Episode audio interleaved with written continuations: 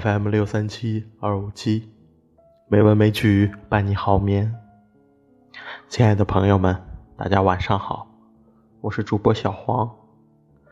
今天是二零二一年二月九日，欢迎您如期来到美文美曲第两千二百七十六期节目。今天为大家带来的是散文《墓地荒芜》。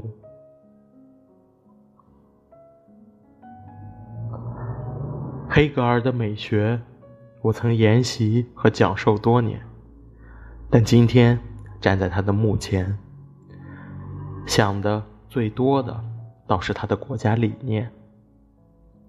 这是因为我现在正在旅行，在荣辱交错、分分合合的德国，有太多的信号，天天从正面和反面诱发着这个话题。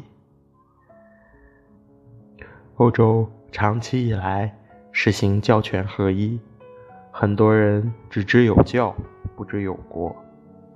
大约从十七世纪的三十年战争开始，互相之间打得热火朝天，打得教皇权威大损，打得人们重新要以民族国家的概念来谋求领土和主权。国家因战争而显得重要。战争由国家来证明理由。民族国家的内涵最早是由炮火硝烟来填充的。经过拿破仑战争，这一切都被描绘得更加浓烈。但当时在黑格尔的视野中，法国、英国、俄国都已经成为统一的主权国家，而他特别寄情的日耳曼民族居然还没有。这使他产生一种焦灼，开始呼唤国家，并对国家注入一系列终极性的理念。他认为国家是民族精神的现实化，因此应该享有最终决定的意志。他甚至肯定普鲁士是体现绝对精神最好的国家。我在黑格尔墓前想到他的国家理念。也由于看到他与相邻的，是费希特，对民族感情的直露表现，费希特更强过黑格尔。拿破仑入侵普鲁士，对他刺激极大，并由此确认德意志人的天职就是建立一个正义的强权国家。这位哲学家已经按捺不住自己的社会责任。经常走出书斋和课堂，发表慷慨激昂的演讲。费希特最典型的演讲词是：“朋友，你胸中还存在着德意志的心脏吗？那就让它跳动起来吧。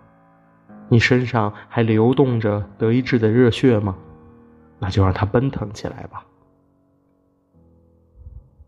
记得早年在一本书上读到过，有一次。费希特患病的夫人出现了危险的症状，他本该留下侍候，但原先约定的一次重要演讲来不及推掉了，只得忍痛前往。没想到，等他心急火燎的回来，夫人的病情居然好转，他激动的流着眼泪与夫人相拥、亲吻。人们说，正是这种拥抱亲吻，使他传染上了夫人的病。而且因此去世。现在我看着他们夫妻俩合葬的木像。世间多数广场演讲者的家里，总有一位妻子等着，等得非常殷切，绝对不会不等他回来就独自离去。一次次等待，直到长眠在一处。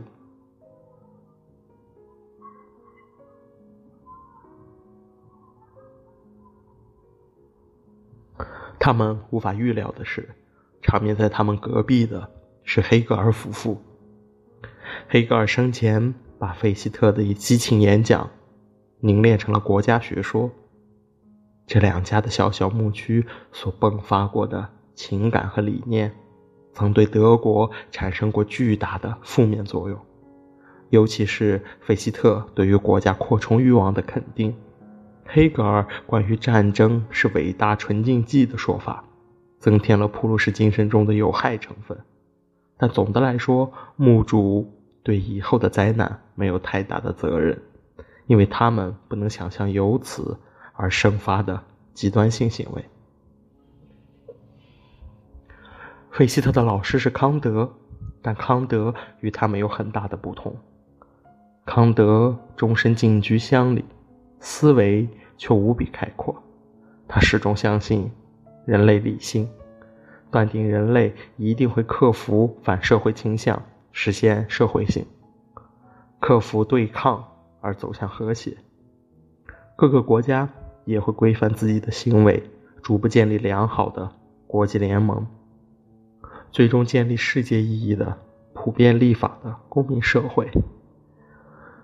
正是这种构想，成了后来欧洲统一运动的理论根据。康德的世界蓝图没有国界，结果他的栖居地也就早早划出了德国。其实，民族国家观念和欧洲统一观念看似低语，却组成了近代欧洲政治哲学的悖论结构。两者互为基础，互为前提，相反相成，漩涡滚动。目前来看，原先东欧一些国家往往更侧重于民族国家观念，而欧洲的其他部分则更侧重于康德的理念。我本人也更喜欢康德，喜欢他跨江越界的大善，喜欢他隐藏在严密思维背后的远见。民族主权有局部的合理性，但欧洲的火早已证明。对此张扬过度，必是人类的灾祸，而人类共同的文明原则，一定是最终的方向。欧洲的文化良知，包括我特别敬仰的歌德和雨果，也持这种立场。我很注意康德提出的反社会倾向这个概念，这个概念接近于我们现在所说的反人类。而康德所说的社会，就是人类有秩序的和谐组合。在他心目中，用人类的整体理性来克服反社会状态，远比费希特强调的民族精神和黑格尔强调的国家学说更重要。事实上，早已证明，而且还将不断证明，很多邪恶行为往往躲在民族和国家的旗帆后面。我们。应该撩开这些旗帆，把那些反人类、反社会、反生命、反秩序、反理智的庞大暗流暴露在光天化日之下。在这件事上，不应该有民族和国家的界限。可惜，由于康德的学说太平静，从来未曾引起社会的激动。这次我去不了康德家乡。只能在黑格尔的墓地抬起头来向那里仰望，但我已打听清楚去的路线，下次即使没有人带路，也能找得到。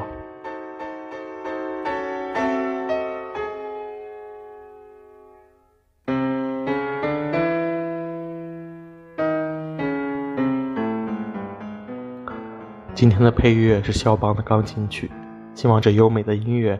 能够伴你好眠。今天的节目就到这里了，感谢您的收听，亲爱的朋友们，大家晚安。